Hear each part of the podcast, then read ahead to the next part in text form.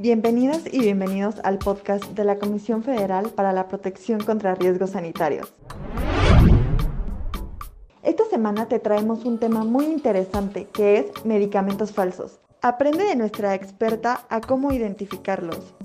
En México tenemos la Ley General de Salud que define claramente que es un medicamento falsificado. En su artículo 208 bis nos dice que un medicamento falsificado puede ser cuando se fabrica o se envasa haciendo referencia a una autorización que no existe, se utilice la autorización que se le otorgó a otro fabricante o se imite al legalmente fabricado y registrado. Los medicamentos originales tienen una serie de datos en su etiquetado Dentro de ello, lo primordial que debe hacer la población es verificar que cuente con un registro sanitario.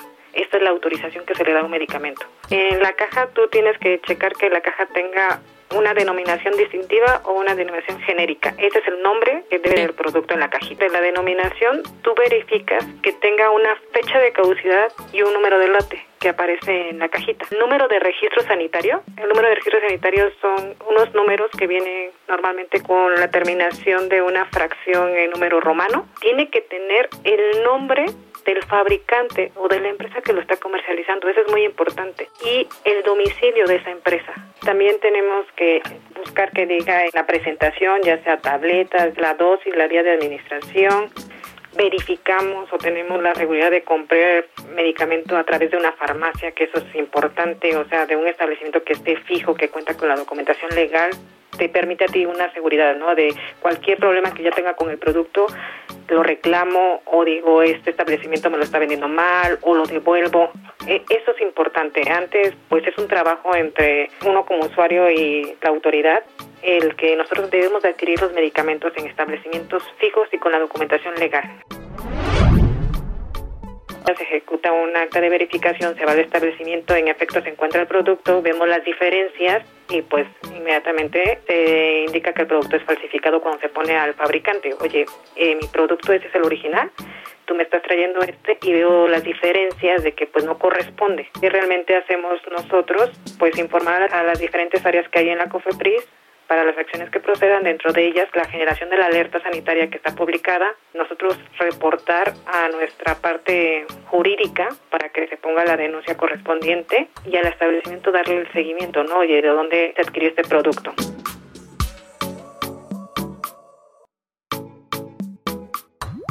¿Cuáles son los productos, servicios o aspectos en los que Cofepris pone especial atención? Aquí te lo decimos. Movilidad de productos y las autorizaciones para la distribución de productos para la salud. Técnicas de saneamiento. Normas internacionales donde se promueve la sanidad mundial. En el trabajo, en lo que respecta a la salud ocupacional, advierte sobre riesgos y hace sugerencias. Regulación de establecimientos para la salud. Buen uso de productos de herbolaria e insumos para la salud. Productos de belleza, bebidas alcohólicas y no alcohólicas.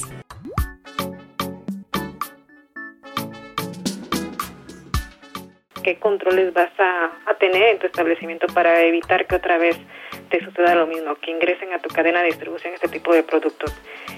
Tú tener una serie de controles, ¿no? Desde asegurarte que tu proveedor también sea otro establecimiento fijo que cuente con la documentación, que se presenten los documentos que avalen la trazabilidad de este producto, que se tengan controles de inspección en el producto, que las cajas estén bien, que no se observen abiertas, maltratadas, sucias.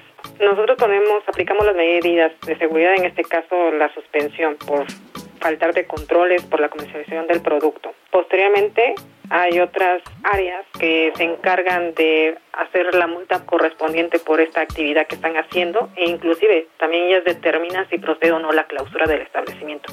Esto depende mucho de la gravedad. Nosotros como público, y esto es muy importante, hay personas que son más meticulosas, pueden consultar el registro sanitario en la página de COFEPRIS y verificar que el registro sanitario corresponda a ese producto que tienen si yo hago la búsqueda en la página de Copris con el número de registro sanitario, obtengo la información que efectivamente corresponde a ese fabricante, que es mi producto que tiene esta denominación X, y pues me aseguro, ¿no? Realmente, oye, sí, sí existe el producto, porque hay veces que hemos encontrado que se hace la búsqueda por registro o por fabricante y no existen. El yo tener la seguridad de que estoy adquiriendo el producto de un establecimiento, adicional a que no veo alguna alteración en mi producto me permite tener una seguridad, ¿no? Porque hay productos que ya los ves con evidencias de que están abiertos o están rotos o manchados, o sea, es un producto que no fue tratado adecuadamente o es un producto del cual estoy dudando y pues podría hacer esta acción. Si yo dudo del producto, consulto si la información corresponde o no a lo que tengo. Es increíble que un medicamento que te cuesta 3 mil pesos, que es caro, luego se los venden mil pesos, menos de la mitad del precio, y no se preguntan el por qué. Y no nada más el dinero, o sea, uno compra un medicamento para que tenga una acción, una mejora en su salud, y hay veces que no se logra o tiene complicaciones. Eso es, eso es importante, se ve afectado tanto económicamente como en la salud. Nos hemos encontrado un sin fin de confusión en este tipo de productos falsificados. Hay productos que contienen agua, hay productos que contienen otras sustancias, hay productos que tienen el principio activo que se ostenta en la caja del medicamento, pero en mayor cantidad que podría provocar una toxicidad o en menor cantidad. Hay productos en que se les cambia la composición total que indica en el etiquetado. Nos hemos encontrado productos que tienen lidocaína, ácido salicílico, almidón. Hemos encontrado otros que realmente reutilizan el material. La importancia que tiene la gente de si no puedo desechar mi producto en un contenedor, ¿qué tendría que hacer yo como usuario? Destruir la caja, romper el envase, tachar las etiquetas para evitar este, este uso de, de los envases o de las cajas.